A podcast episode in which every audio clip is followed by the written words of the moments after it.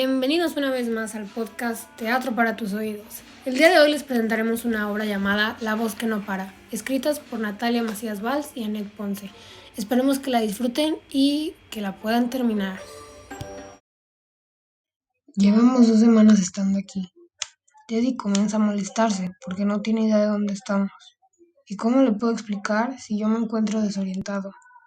Tal vez sea por culpa de las pastillas que me han dado. Y me las he tomado porque son muy familiares a unas que tomaba de chico. ¿Cómo extraño a mi mamá? Teddy, ¿por qué no me quieres hablar? ¿Cuándo me vas a dejar de ignorar? No sé por qué estás enojado. Sé lo mismo que tú. No me voltees la cara. No hay nada más que ver en el cuarto. Todo es tu culpa. ¿Cómo puede ser esto mi culpa? Tú dejaste que los hombres de blanco nos llevaran. ¿Hombres de blanco?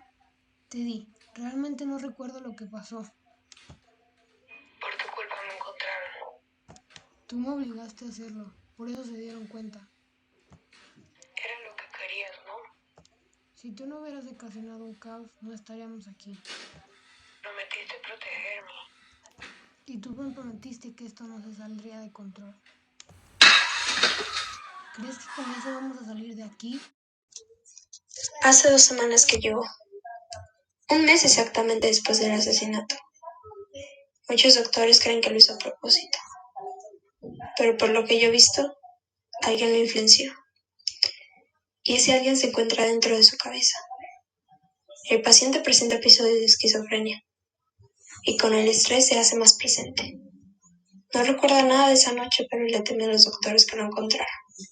Solo acepta que lo atienda yo. Me repite que me parezco a ella. Hola. ¿Es un buen momento para que entre? Tienes que tomarte tus medicinas. Sí, está bien. Dime, ¿cómo te sientes? Quiero salir de aquí. Junto a él. Tienes que aceptar que no está para poderte ir. ¿Le vas a creer esta mentirosa? ¡Cállate! ¿Está hablándote en este momento? No te hagas la tonta. Sé que lo escuchas. Concéntrate. Deja de escucharlo. Tan bonita y tan necia. También lo tiene en común con Sara. No te atrevas a hablar de ella. Tienes que ignorarlo. No es real. ¿Le harás lo mismo que a la otra? Sara murió por tu culpa.